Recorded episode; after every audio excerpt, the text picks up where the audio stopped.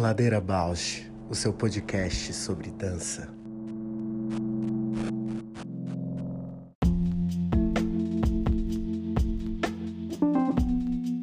Olá, meu nome é Juliana Zelensky Alves. Sou bailarina, professora, pesquisadora, artesã e artífice da dança na infância. Compor o Ladeira me move porque borra minha presença na escuta do outro. Me identifico, me emociono, enquanto documentamos todos estes afetos. Olá, eu sou a Paula Petreca, bailarina, professora de História da Dança e curiosa. Eu estou aqui nessa ladeira para encontrar vozes, movimentos, biografias que me inspirem a aprofundar meus gestos sensíveis no mundo.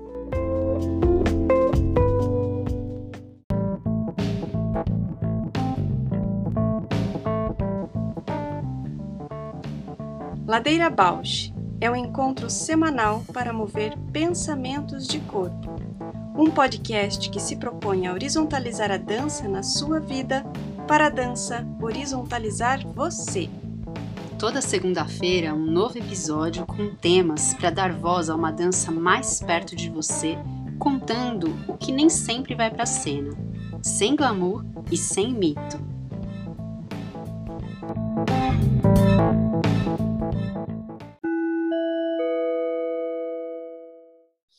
Então vamos lá. Então a gente chegou depois da Malk, né, que veio nesse é, movimento da, da mulher, da ancestralidade, vem então o Maurício Flores, no episódio 30, aqui presente, né, que foi. Sim, ele falou muito de um lugar bem sensível, mas reflexivo também da pandemia, né, de estar tá produzindo, continuando a dançar mesmo quando tudo diz para não dançar, acho que isso foi ficou mais forte para mim também. E do quanto ele estava debruçado nos estudos, né, da, de povos originários, que permitiu também com que ele transcendesse a ideia do presencial para os vídeos, né? Isso, isso, incrível. Para o material de audiovisual que ele estava propondo e que foi assim. E que ele continua, né? Você viu que ele continua mesmo presencialmente, agora em Portugal, ele continua produzindo os vídeos daquilo que e uns vídeos lindíssimos do que é. ele tem feito presencialmente, propostas uma também. linguagem, né? Sim, ah, despontou aí uma linguagem incrível. Aí vem o 31 com o Marcos Abranches. Foi muito lindo esse episódio. Foi. Quanto a gente aprendeu, né? A um outro tempo também para o Ladeira, uma coragem de escuta e pensar de que o corpo tem diversidade de corpos, né? Formas de falas. De, e de falas e de voz. Do, Marce, do Maurício Flores, a frase mais marcante que ficou a arte como semente, a arte como desvio para outra realidade. Agora, a arte como política é uma militância também, né? Que acho que o Marcos trouxe muito isso, ele colocar o corpo dele nos espaços institucionais e formais é uma militância. Exato. E a voz dele, né? As articulações pontuais que ele tem de fala são também assim incisivas, né? Por uma, por um lugar, é, por um lugar de fala mesmo, né? Lembro quando ele falou que ele propôs um projeto e o projeto não era aprovado, ele mandava, não era aprovado, mandava, não era, não era aprovado. Ele foi até a secretaria e pensou: olha, tem algum problema com o meu projeto que vocês não aprovam? Lembrei quando ele falou isso, quanto bem colocado e bem articulado, né? E ó, é, é, você está tendo preconceito com o meu corpo, é sobre isso que, por isso não é aprovado. Então essa esse posicionamento, eu acho que isso é uma. Não é um confronto, não é uma afronta, é uma questão, né? É, é um questionamento, é uma manifestação política, como ele coloca. Dançar é uma manifestação política, de se colocar ali em frente como um corpo presente. Depois, então, vem o 32, que é o Fredson, e aí a frase é: a dança é universal. A gente se comunica em qualquer lugar do mundo com ela. Muito interessante. Agora que veio essa frase, eu estou trabalhando muito conteúdo de dança moderna com os meus alunos de história da dança. E esse conceito né, de universalidade é um conceito muito da modernidade, mas que nós, como brasileiros, que vivemos um classicismo importado, a gente não construiu ainda essas narrativas clássico, moderno, contemporâneo, a gente está nessas pesquisas. E aí, quando eu penso nas pesquisas do Fredson, né, de se conectar com uma, uma produção muito autoral, tem, tem uma ressonância moderna. Interessante ver essa frase. E eu me lembro muito dele descrevendo a cena da senhora cruzando a aldeia, né? Com ele fala com a então essa esse olhar dele também de que o corpo quando está presente em sintonia com consigo e com a natureza e com as modo de viver em sintonia, assim, tem também a sua seu lugar em qualquer lugar do mundo, né? É universal esse corpo sintonizado. Aí depois vem a Usha, no 33, que foi assim para mim, foi um um bálsamo ouvi-la, quanta sabedoria, quanto conhecimento, e que eu acho curioso quanto desdobramento teve a partir do, do episódio dela, assim, né? Ela trouxe várias dica Bausch, que foram os, os e-books. É, depois veio a Gisela Tapioca, que falou de dança na infância e que elas vieram se conhecer pelo Ladeira Bausch. Então, acho isso sensacional, assim, fico felizona por essa. E eu lembrei de, vi na, nos nossos documentos a frase que chamou atenção e que eu adorei, que eu, sempre foi uma crise para mim, e que acho que foi a pergunta sobre os trabalhos que ela estava fazendo com as crianças na pandemia, que é, o que você faz enquanto espera? Eu amei isso, porque eu sempre falo, eu nunca espero, eu nunca espero, porque eu sempre estou fazendo alguma coisa, eu estou me alongando, ou estou escrevendo, ou estou lendo, ou estou olhando, então eu nunca estou esperando, sempre estou. Então acho que para mim conectou essa pergunta dela e que ela levou para as crianças tão intimamente comigo assim. Eu fiquei com as perguntas que ela fazia para as crianças. A gente estava no auge da pandemia, né? Então tinha essa coisa do, da espera. Eu também acho que tinha coisa do, do esconder, do medo. Tinha alguma relação com esse não saber, com essa coisa que não se sabe e que é tão bela a maneira como ela traz a escuta da infância, né? E não a imposição de um assunto, a imposição de um tema, mas a escuta. Eu acho a Uxa uma grande mestra. Sintoniza com esse respeito ao, ao humano, respeito aos processos, respeito às fases de vida, né?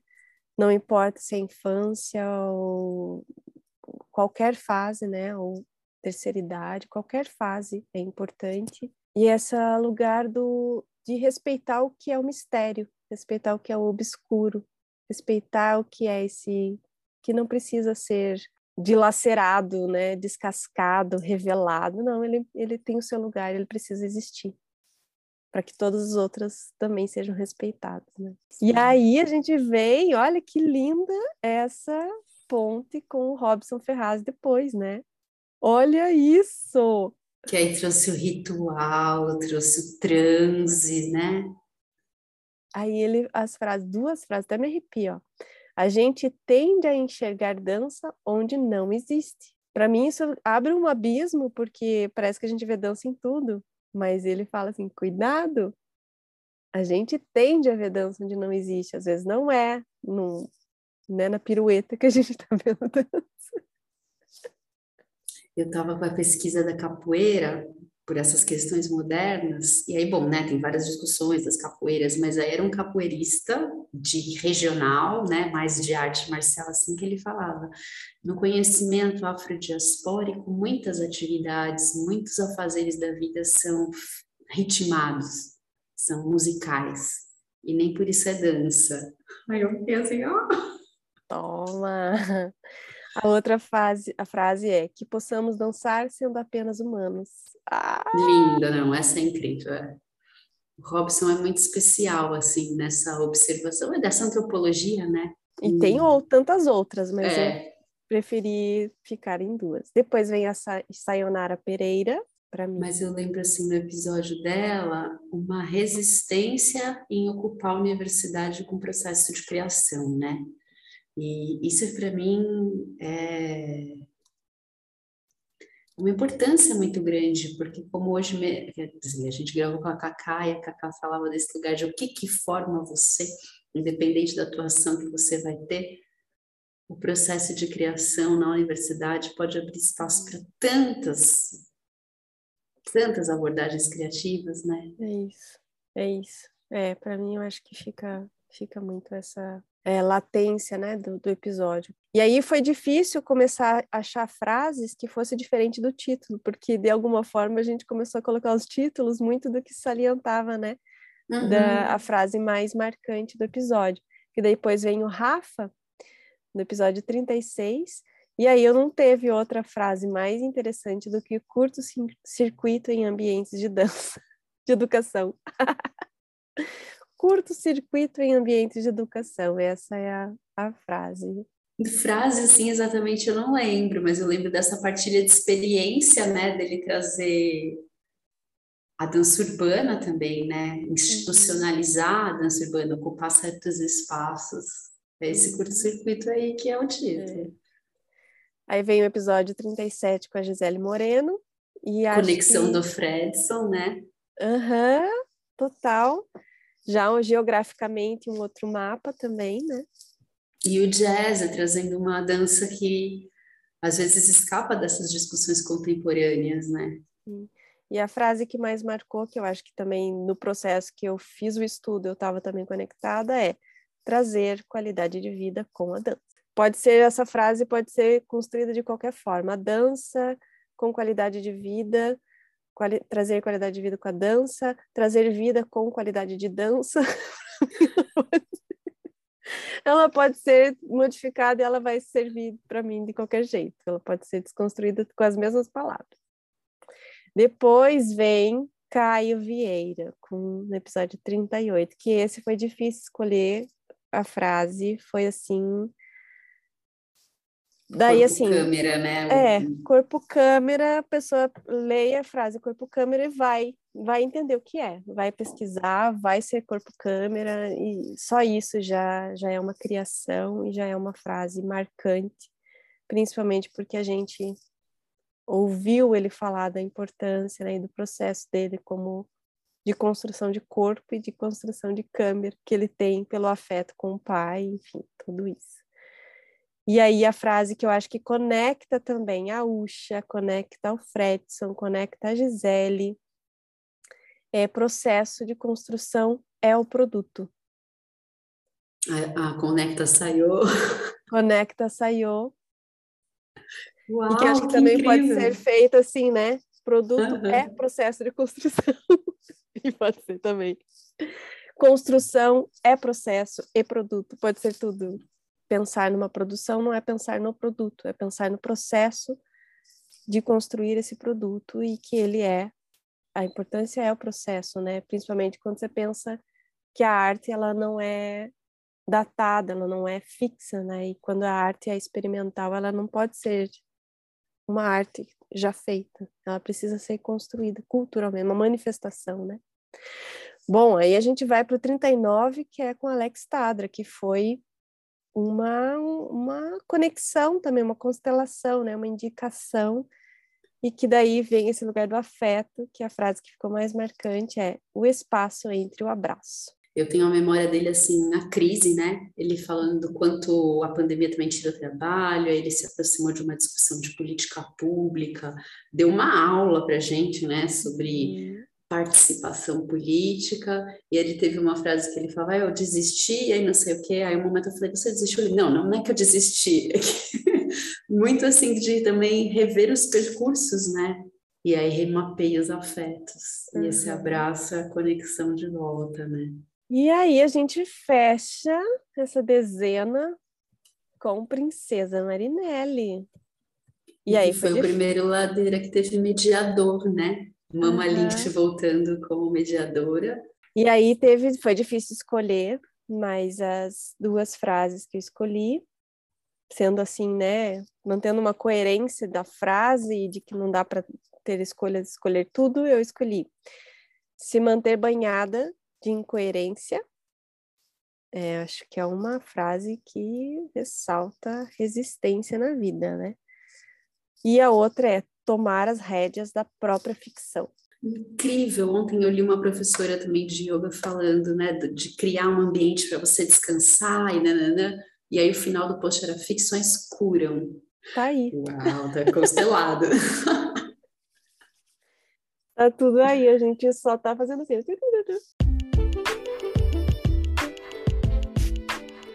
Olá, ouvintes do Ladeira Bausch. Estamos tão gratas por toda essa escuta. Queremos anunciar que agora temos uma campanha no Apoia-se. Caso queira contribuir com algum destes episódios, nos incentivar a continuar produzindo, entra lá no site do apoia.c barra Ladeira Bausch. Estaremos lá Beijo a Baus!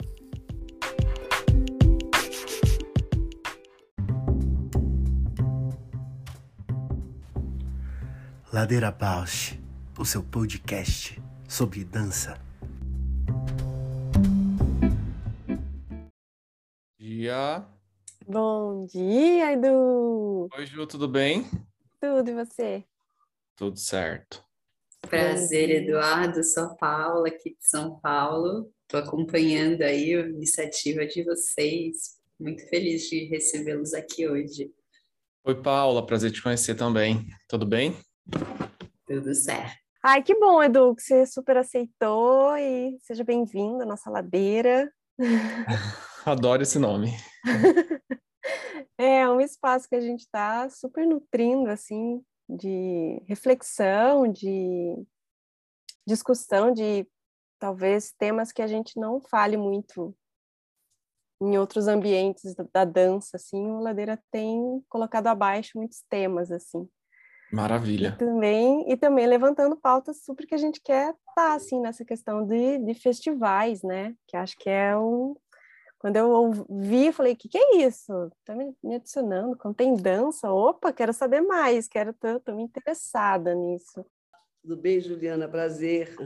Prazer, Sônia. Que bom. Oi, Sô.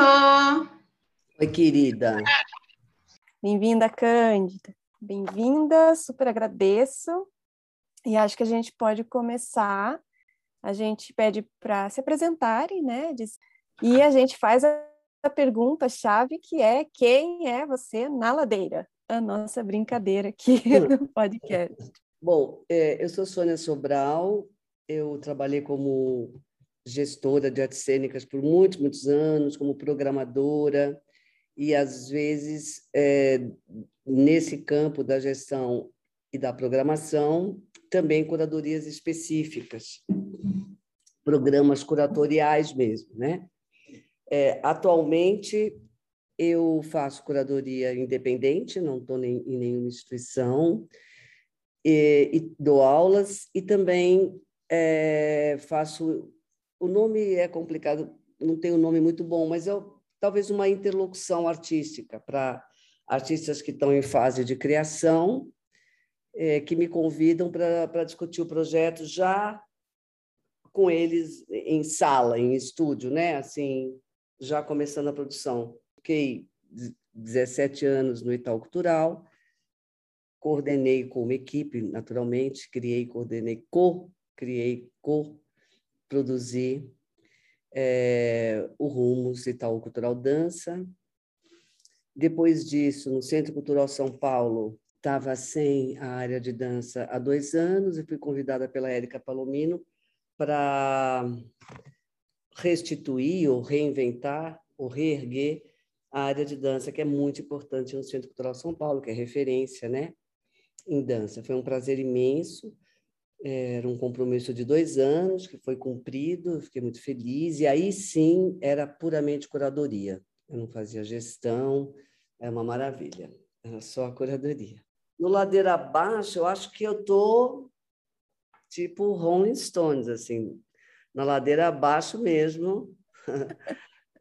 Muito bom. Por várias razões, né? Sobretudo ser cidadã brasileira nesse momento, mas é, acho que tem que um pouco ir ladeira abaixo, né?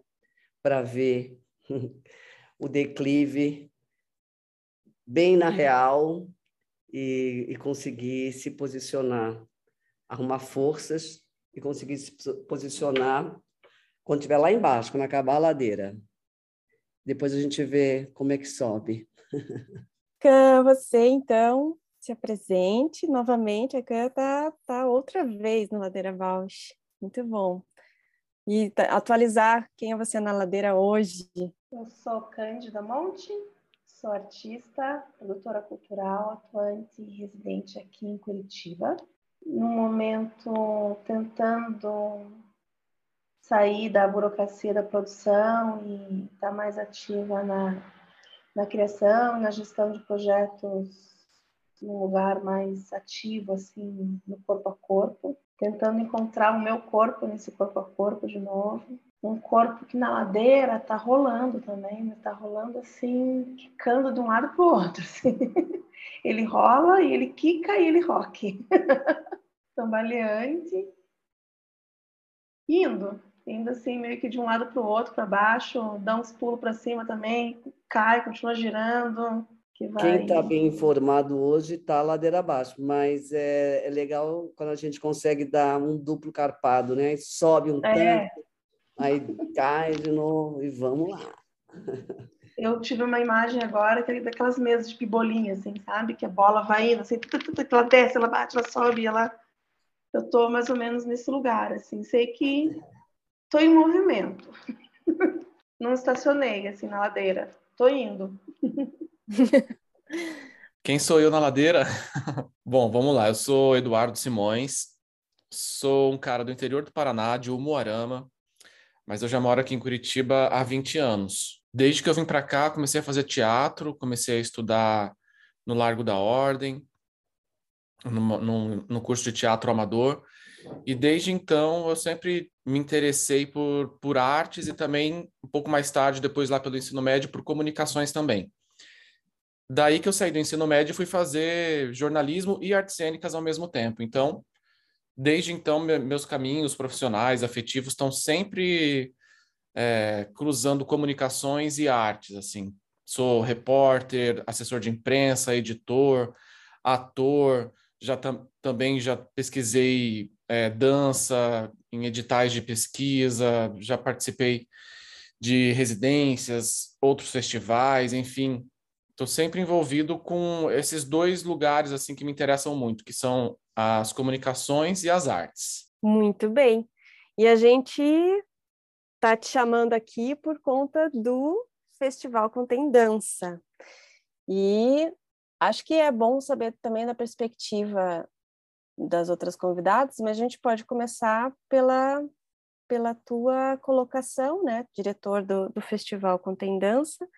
Qual a relevância desse festival, Edu, no, no cenário da, da dança? Ju, eu sou uma pessoa que gosta muito de festivais, assim. Já trabalhei no Festival de Teatro de Curitiba por cinco edições seguidas, na assessoria de imprensa e também em outras áreas do festival.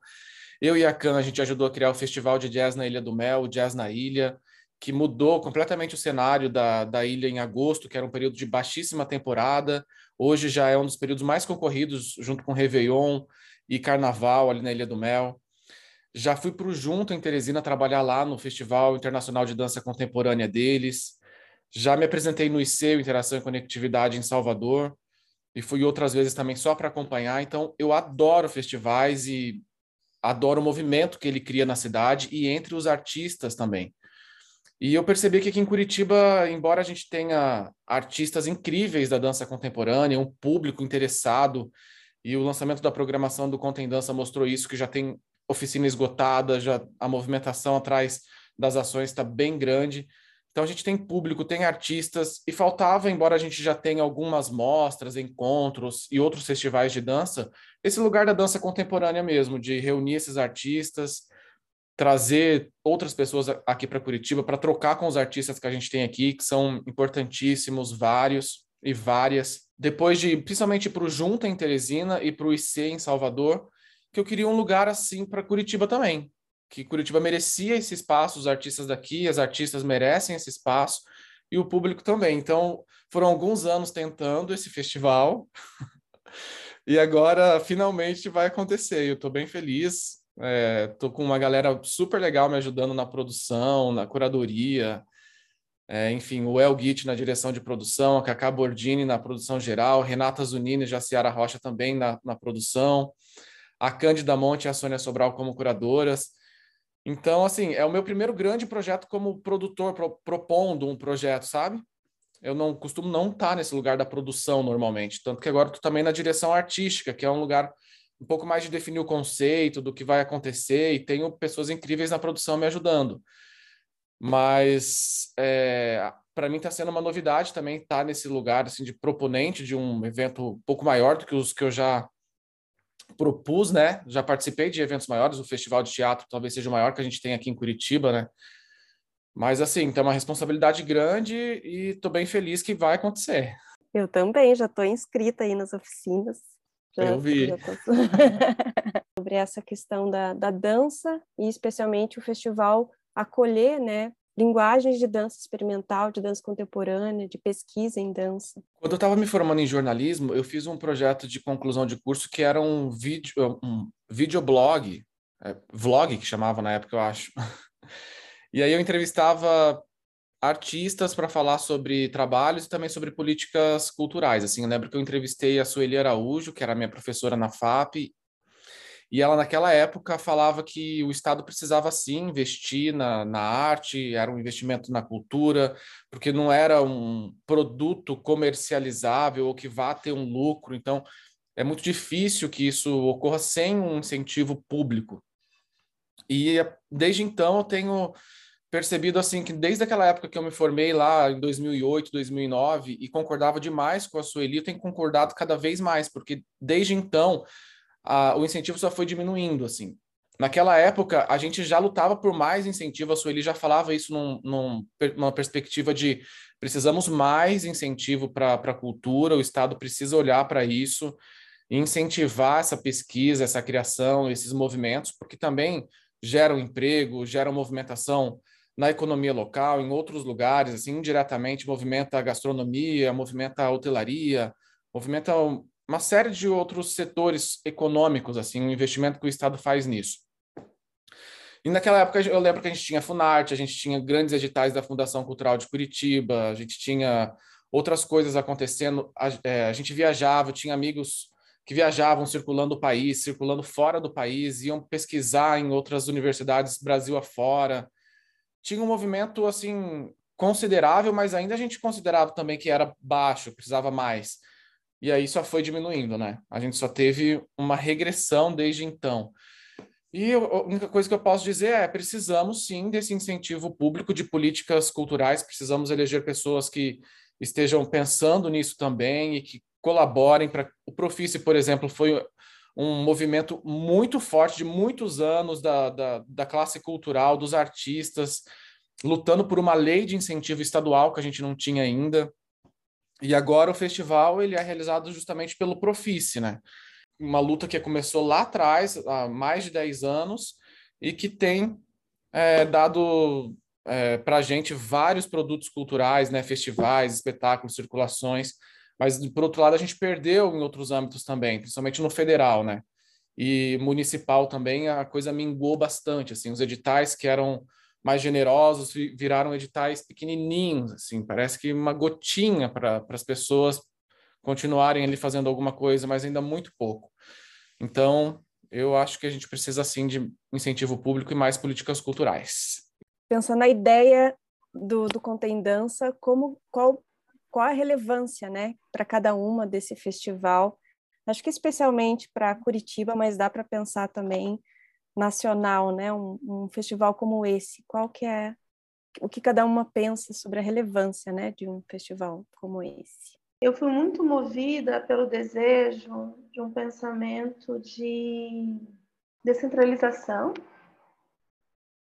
de como como foi foi veio uma carta branca assim para gente com relação a não tem matemática, não tem uma questão específica a ser abordada pelo festival. Então, eu, eu assim, a gente teve a possibilidade de, de olhar para os desejos sem um recorte específico.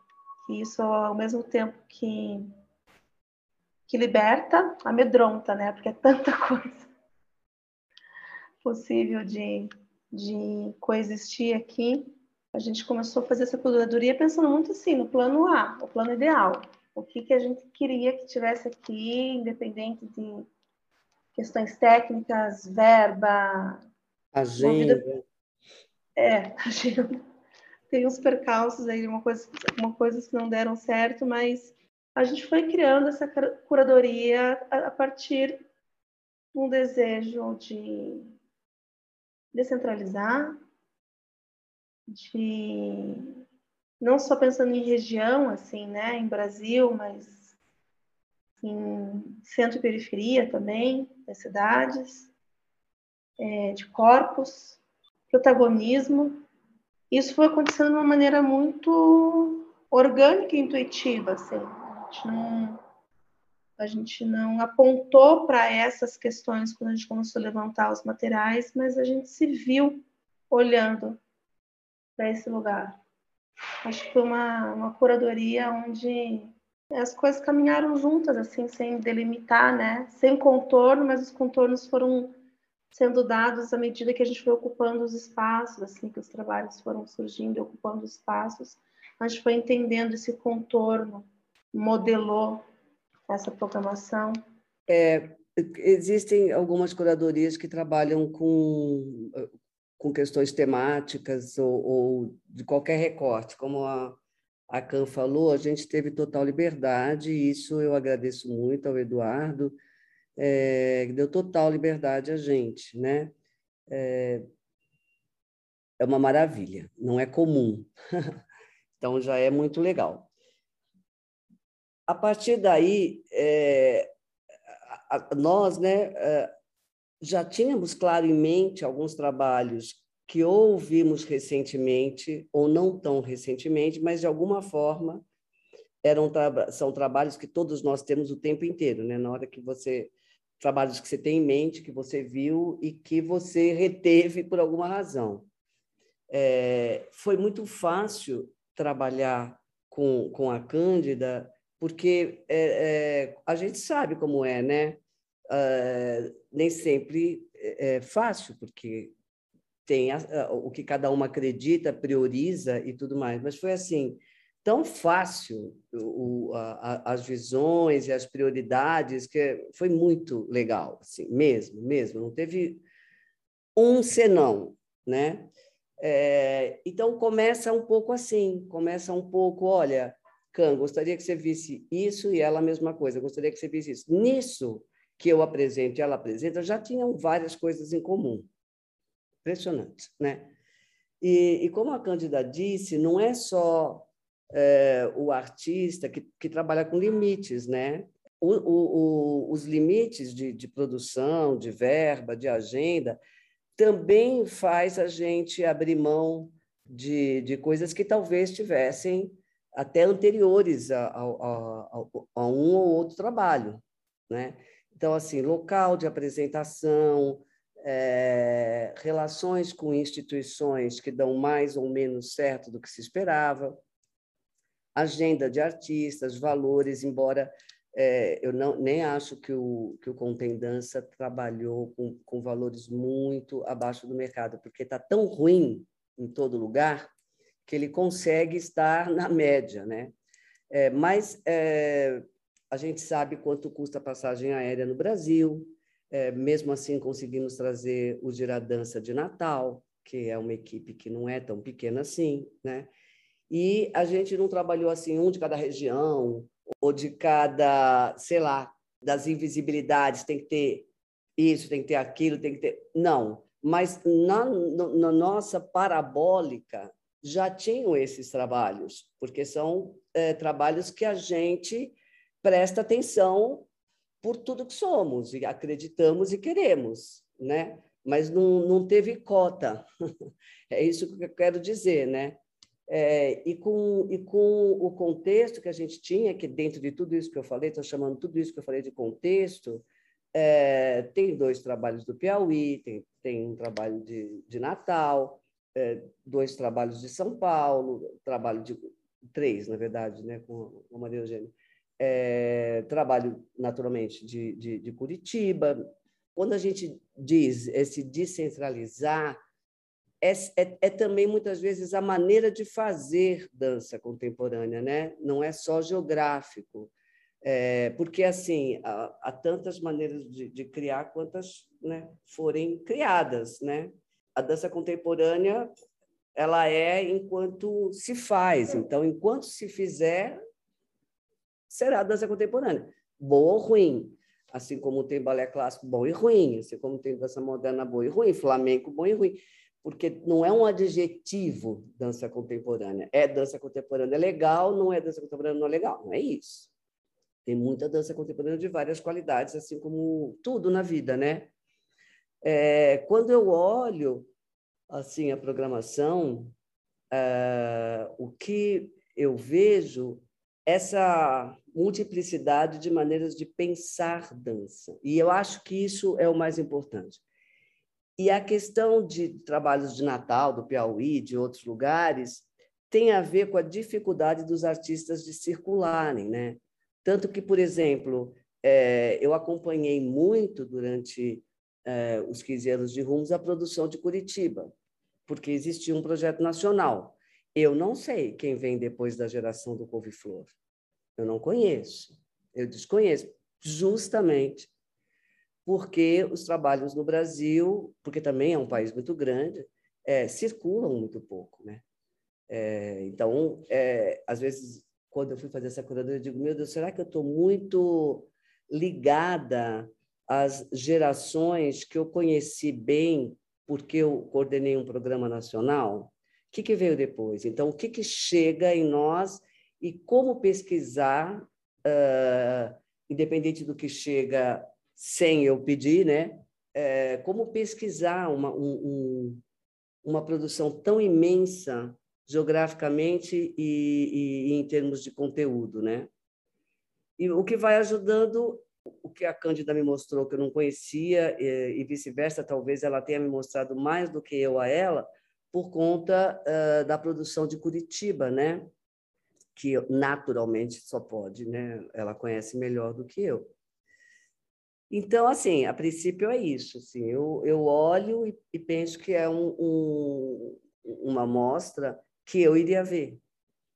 Claro, né? Se, se, se eu não fosse, estaria alguma coisa errada. se eu não gostasse dessa programação.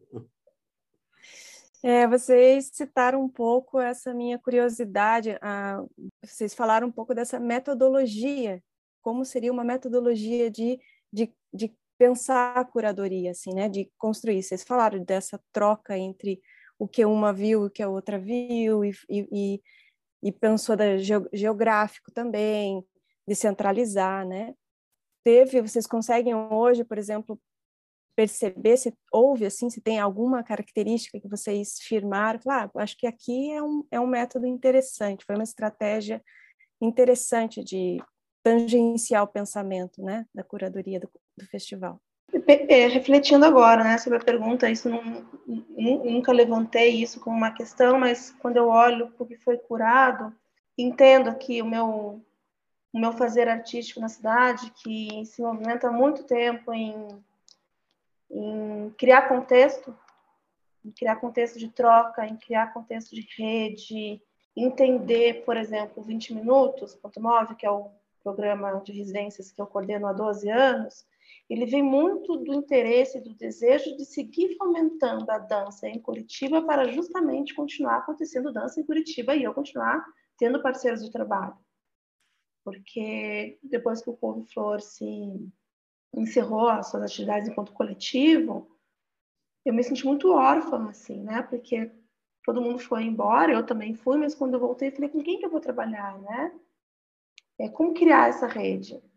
E o 20 Minutos foi sendo um lugar ali onde, onde eu insisto em algumas parcerias, onde eu convido outras pessoas para integrar e tentar fomentar a dança em Curitiba para que haja dança em Curitiba e que eu consiga continuar trabalhando aqui, né?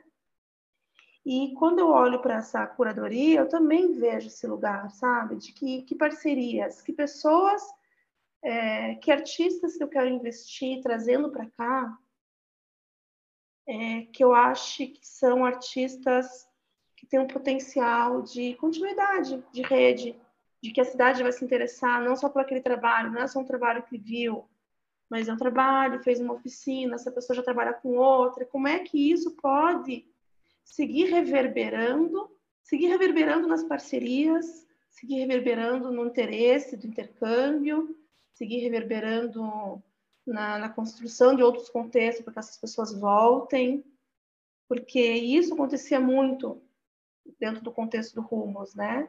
Que era é, criar um contexto para que ele gere mais contexto, que ele gere mais um outro contexto, e isso vai, vai alimentando, né? Se dá um passo, daí você coloca uma pedrinha ali, daí você dá um outro passo naquela pedra, coloca um outro passo, e vai trilhando um caminho que é uma construção também coletiva, o um encontro, então, eu também olho para essa, essa curadoria, olho e falo, nossa, não tem nenhum trabalho aqui que seja de um lugar inalcançável, assim, de troca. Nenhum lugar que seja só para contemplar. Nenhum trabalho que seja só para contemplar. Também é. Mas tem outra camada atrás de, por trás disso, que é a do interesse por seguir alimentando e reverberando. É, é, eu acho que isso já está muito intrínseco em mim e, e, na Cândida, porque, mas no Contendança, porque a maior parte dos festivais, o artista chega um dia antes, se apresenta e vai um dia depois, porque é muito caro manter os artistas na cidade, por causa de hospedagem e alimentação. Então, esse é o mais comum. Os artistas ficam três a quatro dias num festival de dez dias, nove, oito dias, né? E essa opção é, do Contendança foi uma opção do Rumos também. A gente mantinha cerca de 100 artistas por nove dias. É muito dinheiro. Claro que, que o Itaú Cultural é, tinha verba para isso, mas poderia fazer outras ações com a verba de manter cerca de 100 artistas em São Paulo. Podia fazer outras plataformas, dar mais bolsas, etc. Mas eu também acredito no encontro. Muita coisa pode, sempre acontece. Né? O Zé Celso fala nada mais revolucionário do que o encontro. Sempre acontece. Tem coisas que a gente vai saber que aconteceu por conta das pessoas estarem em Curitiba por uma semana, a gente vai saber daqui a um tempo. Acontecia muito no Rumos. Depois de mais de um ano, falava, você sabe, né? Desde eu casei com ele no Rumos até criou-se o Conexão Dança, por exemplo, uma, uma, uma plataforma das três cidades que no, durante o Rumos, porque você via a pessoa num dia, escutou ela falar, no outro dia se encontrou no café, no terceiro dia não sei o quê, criou uma Conexão Dança, uma mostra entre os três estados da região sul. E a gente, é, às vezes, nem fica sabendo uh, o que acontece. Então, assim, só de, de oportunizar as pessoas a ficarem juntos já é é, uma ação muito poderosa, muito poderosa. Aí, fora isso, de falar do, do, próprio campo da dança, né? os artistas poderem estar juntos vários dias, ver o trabalho, ter a oportunidade de sentar e depois de conversar sobre o que viu, etc., tem toda a questão com o público. Quer dizer, o que o público vai ver é, e que ele não veria se não fosse o Contem Dança. Né? É, é, isso é muito legal para, tomara, ampliar as definições que as pessoas têm sobre arte contemporânea, sobre dança contemporânea. Mas isso é uma batalha de, de, não só da dança, não só da dança contemporânea e não só desse festival, né? Como é que, porque para dialogar com o público, mais do que tudo é o próprio trabalho, é a própria obra, né? não, não são todos que permanecem e vão nas oficinas, isso é mais mesmo para estudantes de dança, para artistas de dança, para profissionais de dança e o público. Então, ele poder voltar e assistir um outro, assistir um outro e falar, bom, dentro disso que chama contendência, tem tantas mo tantos modos diferentes de fazer que é, essa definição tem que ser larga também, né? Do, do, do que é arte, do que é arte contemporânea, do que é dança contemporânea. É isso que a gente espera, porque dialogar com o público é, uma, é, um, é, uma, um, é um grande um filezão, assim, um projetão. É, é difícil para qualquer um, porque é muito heterogêneo, você não sabe se você vai ver de novo. É, o que, que você faz para fazer uma mediação melhor. Muitas coisas já foram tentadas, conversa antes do espetáculo, conversa depois do espetáculo. Né? Depende do desejo de, de, desse público também, do tempo que ele tem, da disponibilidade, da abertura, porque é, não só o público, mas em geral todos nós humanos, a gente procura aquilo que é, reforça o que a gente já sabe. Tipo, o, o que a gente quer ver, deseja ver, geralmente é uma reiteração do que a gente gosta e acredita. Então, é, isso é muito humano, né? Então, assim, mesmo a, a, gente tem que se perguntar toda hora: meu Deus, estou vendo esse espetáculo procurando aquilo que eu quero? que eu acredito, que eu gosto, né? Isso é, isso é uma grande coisa para todas nós. Estou fazendo uma curadoria. É óbvio que eu não posso colocar numa curadoria algo que eu não acredito, né? Naturalmente. Mas, assim, quais são os riscos que a gente solicita tanto dos artistas que a gente faça como curadora, né? Tem muito risco, tem pouco risco, né? É as questões, num certo sentido, apenas num certo sentido, elas são parecidas com a dos artistas. Eu nem acho que o curador é artista, tá? Só para deixar claro. Mas tem alguns desafios que são parecidos, embora cada um dentro da sua casinha.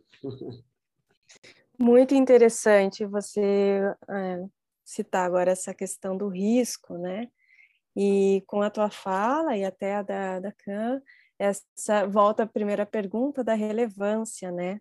Além de da apreciação das obras, além do encontro dos artistas, é esse essa fricção entre público, é, fazeres de arte diferente de outras localidades, de outros artistas, e esse, esse fomentar né, de, de pensamentos de corpo, pensamentos de dança, que espalha, né, pulveriza aí para outros lugares e faz essa troca. Então, acho que para mim ficou essa, essa reflexão da relevância de um festival como esse, que tem o pensamento de centralizar as ideias, de pensar né, modos diversos de, de, de, dança e esse risco, né, que às vezes pode pode acontecer. Essa essa pergunta para mim ficou você devolveu uma pergunta importantíssima sobre o risco de um, de um curador que se que abraça os riscos do artista também, né? De apresentar uhum. em outra localidade, de, de expor a sua obra para diferentes públicos e para diálogo também, né?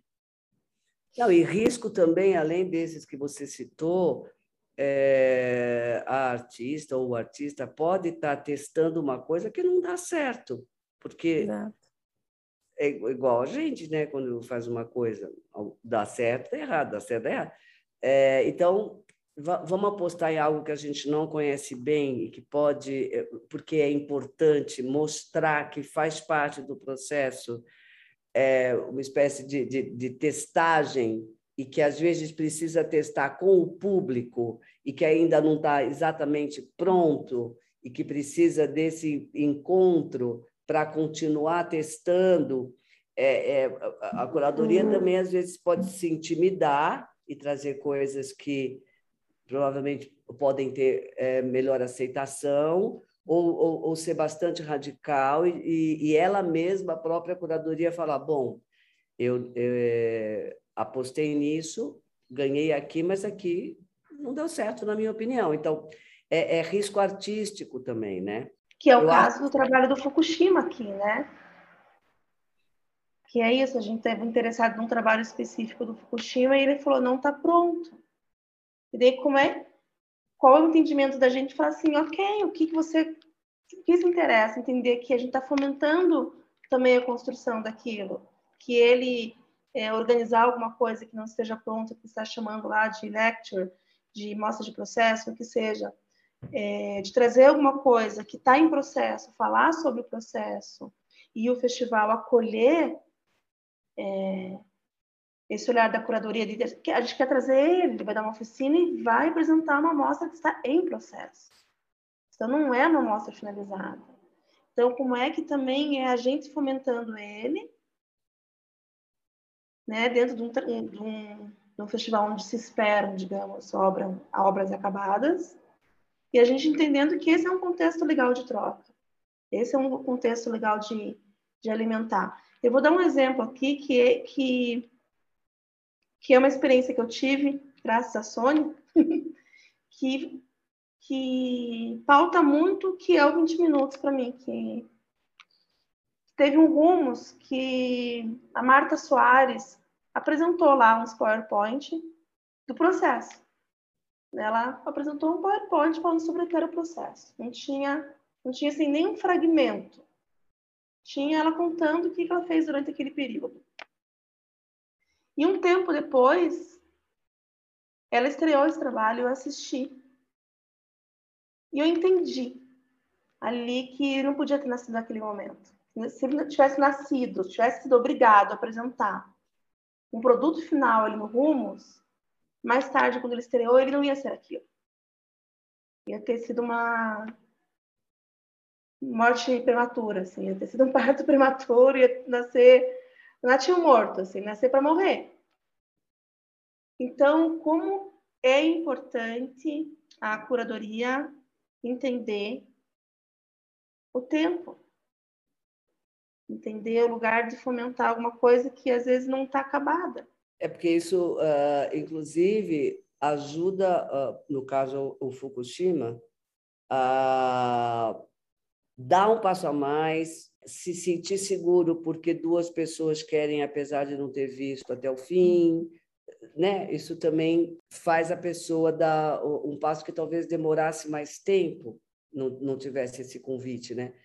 É, o, o Rumos, no caso, era para estudar, né? seis meses de bolsa, a pessoa apresentava o que queria. E a Marta foi muito corajosa, porque a maior parte dos artistas falava não, estrear na Avenida Paulista em São Paulo, com vários programadores do Brasil inteiro, eu vou, eu vou apresentar como espetáculo e alguns talvez não devessem ter feito isso, né?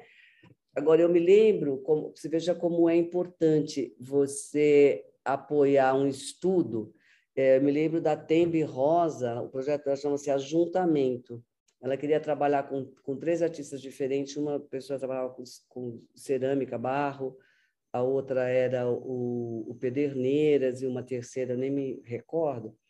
É, e ela apresentou no Rumos o encontro dela com essa artista que trabalhava cerâmica e barro, quando acabou no outro dia, ela falou: Sônia, eu quero te dizer que eu não vou mais apresentar esse trabalho.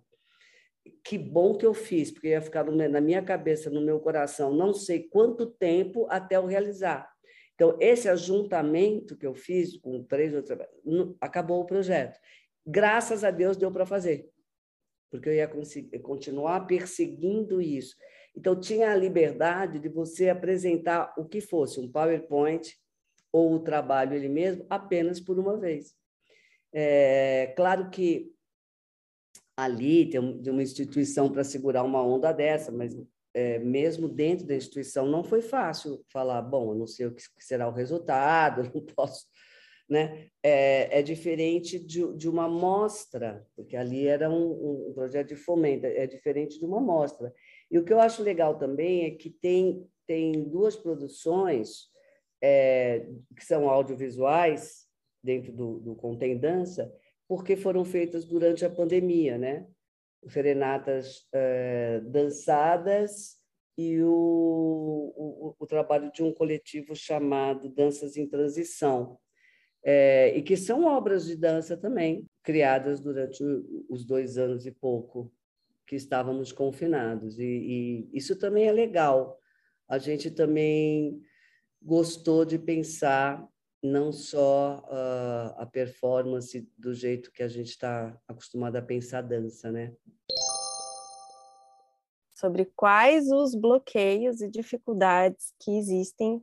Claro, precisa existir as políticas públicas, isso é sem dúvida, porque existe um conservadorismo também, né, sobre quais estéticas de dança e qual a, a finalidade, utilidade, todo um mercado, todo um que não fomenta a dança contemporânea, tem vários estigmas, em relação a isso, quais são as, esses bloqueios, essas questões que, que precisam se confrontar mesmo e argumentar, ter um argumento, coloque abaixo esses bloqueios que confronta realmente. Então, Ju, eu acho que o nosso maior bloqueio para a realização do Contendança foi o tempo de aprovação do projeto até a execução dele. A gente está executando esse projeto através de um profício do ano de 2019 foi aprovado lá com um orçamento pré-pandemia, então envolvendo pessoas vindo de vários lugares que a gente ainda nem sabia de onde. A gente fez uma previsão de passagens aéreas. 2022 a gente teve uma inflação horrorosa, principalmente em relação a passagens aéreas. A gente está tendo um custo muito maior do que imaginado. Então, na verdade, nosso argumento para tentar colocar abaixo esse bloqueio é, na verdade, conversando com todo mundo que está envolvido e explicando que a gente não está trabalhando nas condições ideais, que a gente teve uma pandemia no meio disso tudo, que a gente teve outras crises também de outras ordens, inflacionando os preços. Então ninguém está ganhando o que merece, ninguém está recebendo o que deveria receber. Mas assim, a gente está tentando fazer o possível para que todo mundo consiga dignamente participar do festival, sabe? Então esse é, o, acho que é o nosso maior bloqueio, assim. E, e como está todo mundo muito interessado em fazer, em participar, em se movimentar também, porque essas oportunidades estão cada vez mais escassas, isso também faz com que a coisa aconteça de alguma forma, sabe? A gente não está deixando ninguém numa situação precária, assim, estamos recebendo todo mundo, dando condições para todo mundo vir para cá e pagando os cachês de todo mundo, no entanto, a gente sabe que os valores estão bem abaixo do que as pessoas mereciam, assim, justamente por causa dessa inflação horrorosa que teve nesse período de aprovação do projeto até a execução dele. Porque a gente tem um tempo, desde que você escreve até que o Profice, a comissão avaliadora, aprova esses projetos, depois de aprovado, a gente tem um tempo para captação ainda. No meio disso tudo, teve a pandemia, que inviabilizou que se fizessem projetos presenciais, a gente queria fazer esse encontro presencial até porque já estava todo mundo meio estafado de encontros virtuais, então a gente teve que esperar um pouco mais. Então, dentro aí da, de tudo que a gente teve que equilibrar, vai acontecer, assim, mas a gente sabe que não numa condição ideal. Eu imagino quanto que tenha sido um tempo também de muito amadurecimento da ideia mesmo, né? Porque são aí três anos, quatro quase, de você escrever, poder né? Então, existe uma, uma temporada aí de muito amadurecimento e reajustes, né? A possibilidade dele existir é muito pelo afeto, né? Eu acho que isso é...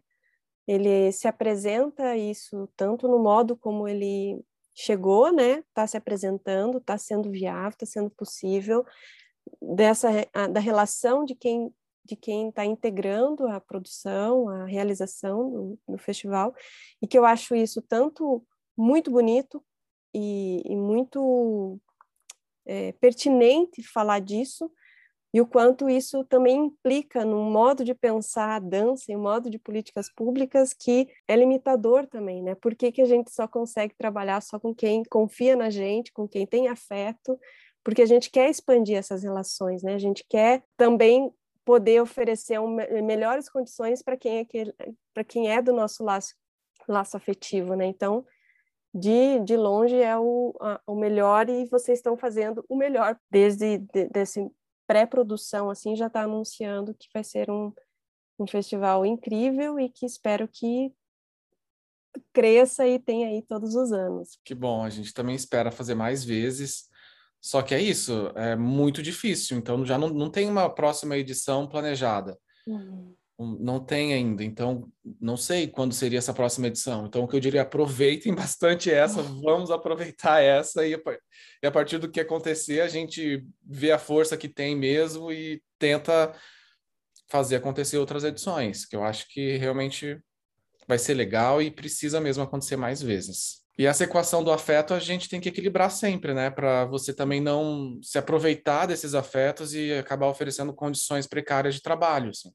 Uhum. É claro que ele acontece, o festival acontece muito pelo afeto, pela confiança que todo mundo tem um no outro e a coisa vai se fazendo do jeito que dá, sim, para fazer.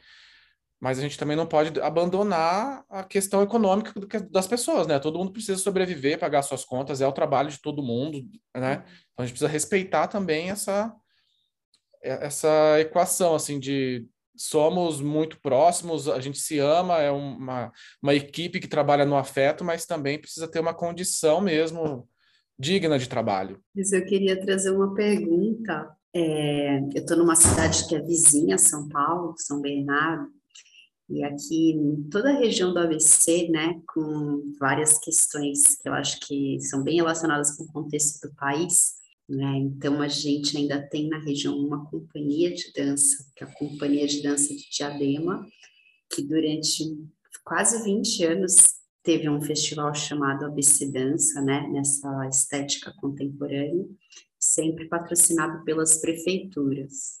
E nos últimos quatro anos, as prefeituras deixaram de patrocinar esse festival, o SESC abraçou, então teve algumas edições com patrocínio do SESC, e acho que isso é bem sintomático de como o poder público aqui na região tem olhado para a questão da dança contemporânea. E aí, principalmente quando eu escuto o Eduardo no início, né, falando que sentia que Curitiba precisava de um festival com esse espaço para dança contemporânea, eu me pergunto se vocês sentem que, a, né, claro que tem uma classe artística que deve estar sedenta desse festival, né, mas qual é a, a relação com a sociedade também que vocês esperam né, a, uma camada cidadã de Curitiba quando trazem uma iniciativa dessas? Bom, eu estava pensando sobre essa conexão que o festival pode fazer com a cidade mesmo, e aí a, a linha curatorial ela pode trazer esse diálogo, ela pode propor esse diálogo a partir de vários lugares possíveis para dança na cidade, né? E também de quais corpos a gente vai ver dançando. Então, é um festival que ele vai ocupar a Casa Quatro Ventos, a Casa Hoffman, que são dois importantes espaços artísticos da cidade. Ele vai estar também na Cinemateca de Curitiba, exibição de filmes, conversas sobre os documentários e também no Parque Barigui e na Praça Rui Barbosa, que são espaços públicos, o Parque Barigui, um dos principais pontos turísticos da cidade. Como a Candice, a curadoria foi sendo feita intuitivamente, mas ela se coloca em vários espaços da cidade, dando oportunidade para que vários públicos tenham acesso, ainda que uh, sem saber direito o que está acontecendo, mas propiciando para pessoas de vários lugares uh, a possibilidade de entender um pouco mais sobre a dança contemporânea, o que, que é aquilo que está acontecendo, que corpo é aquele, uh, e atrás um pouco mais desse assunto, sabe? A partir dos espaços que a gente coloca o festival também, a gente propõe esse diálogo com a cidade. Mas também penso que o festival é muito para que os próprios artistas se fortaleçam, para que a gente se reconheça nesse lugar da dança contemporânea e fazedores de arte, como a Can se identifica e se coloca, para que a gente veja que tem mais gente fazendo, tem mais gente interessada em fazer, tem mais gente querendo fazer, e o festival também propõe, propõe espaços de troca profissional, assim, para que a gente consiga desenvolver outros projetos, se encontre, que legal essa proposta, vamos fazer alguma coisa e já possa também indicar outros projetos que possam vir, sabe? Então é também um festival muito para que a gente se encontre, se fortaleça, principalmente nesse momento social político do país que a gente está precisando se abraçar, se fortalecer e se manter junto, porque parece que por um triz a gente está de se espalhar e se afastar e sei lá para onde a gente pode ir daqui. Muito bem, muito rica essa conversa. Eu continuaria aqui. É, sem dúvida, essa, essa ideia do, do, do devir né, da, da obra, né, de, de acreditar que o processo é também um produto. Então, a gente tem discutido um pouco isso, não um produto, mas é, é confiar no processo. Né? Então, eu queria ver se vocês querem deixar algum recado final, uma, os arrobas, o que para as pessoas conhecerem mais sobre o trabalho, o site, o que vocês quiserem deixar para a gente concluir essa conversa. E agradeço desde já a disponibilidade, espero que a gente converse mais sobre outros momentos também. Queria também parabenizar o Pina Bausch, porque isso, dentro desse campo da dança que a gente está fazendo, é importantíssimo, como uma mostra também é, né? Então, é, estamos junto aí, cada um dos 20 minutos, tudo é importante. E nada é mais importante que o outro, precisa de tudo isso. Só agradecer o convite, é sempre bom trocar, sempre bom estar tá, é, entendendo o que estão fomentando aí. Vamos lá então. Queria convidar todas e todos para participar do Contem Dança, Festival de Dança Contemporânea de Curitiba, de 10 a 15 de outubro, em vários espaços da cidade. Mais informações no Instagram, arroba Contemdança, ou pelo endereço bit.ly barra Contemdança.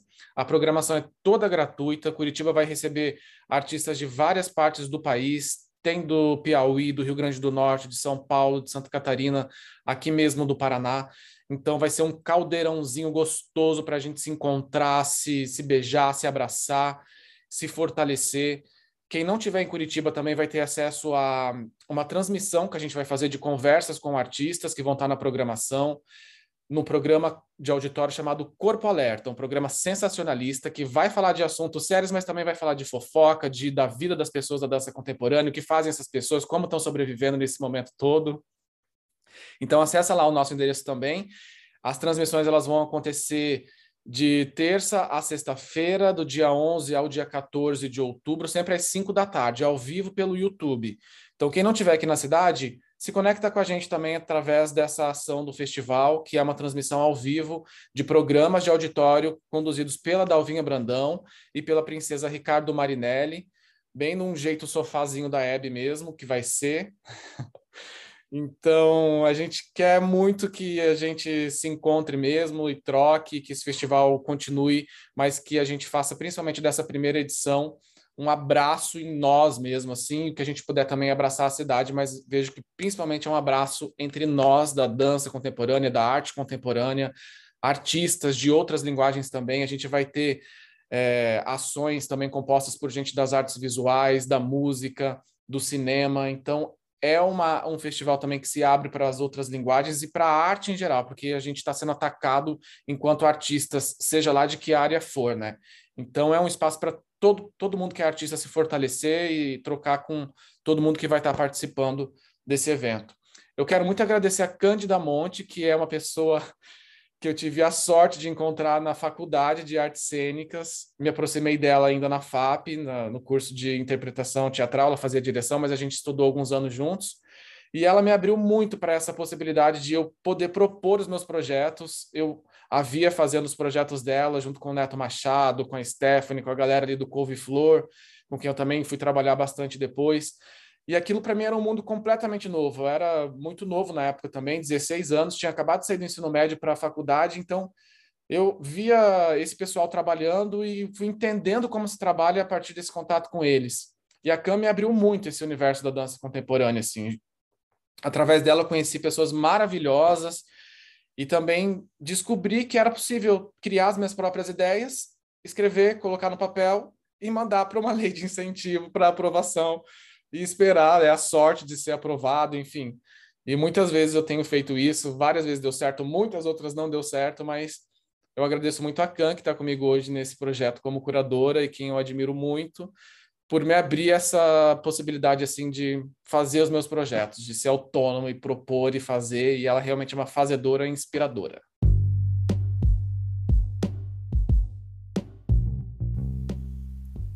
O Ladeira Bausch é uma produção independente por Deusas Produções.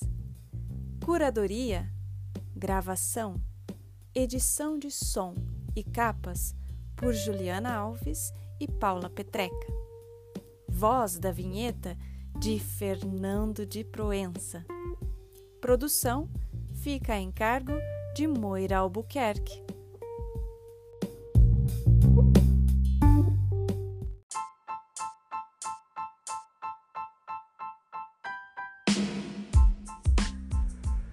Ladeira Bausch, o seu podcast sobre dança.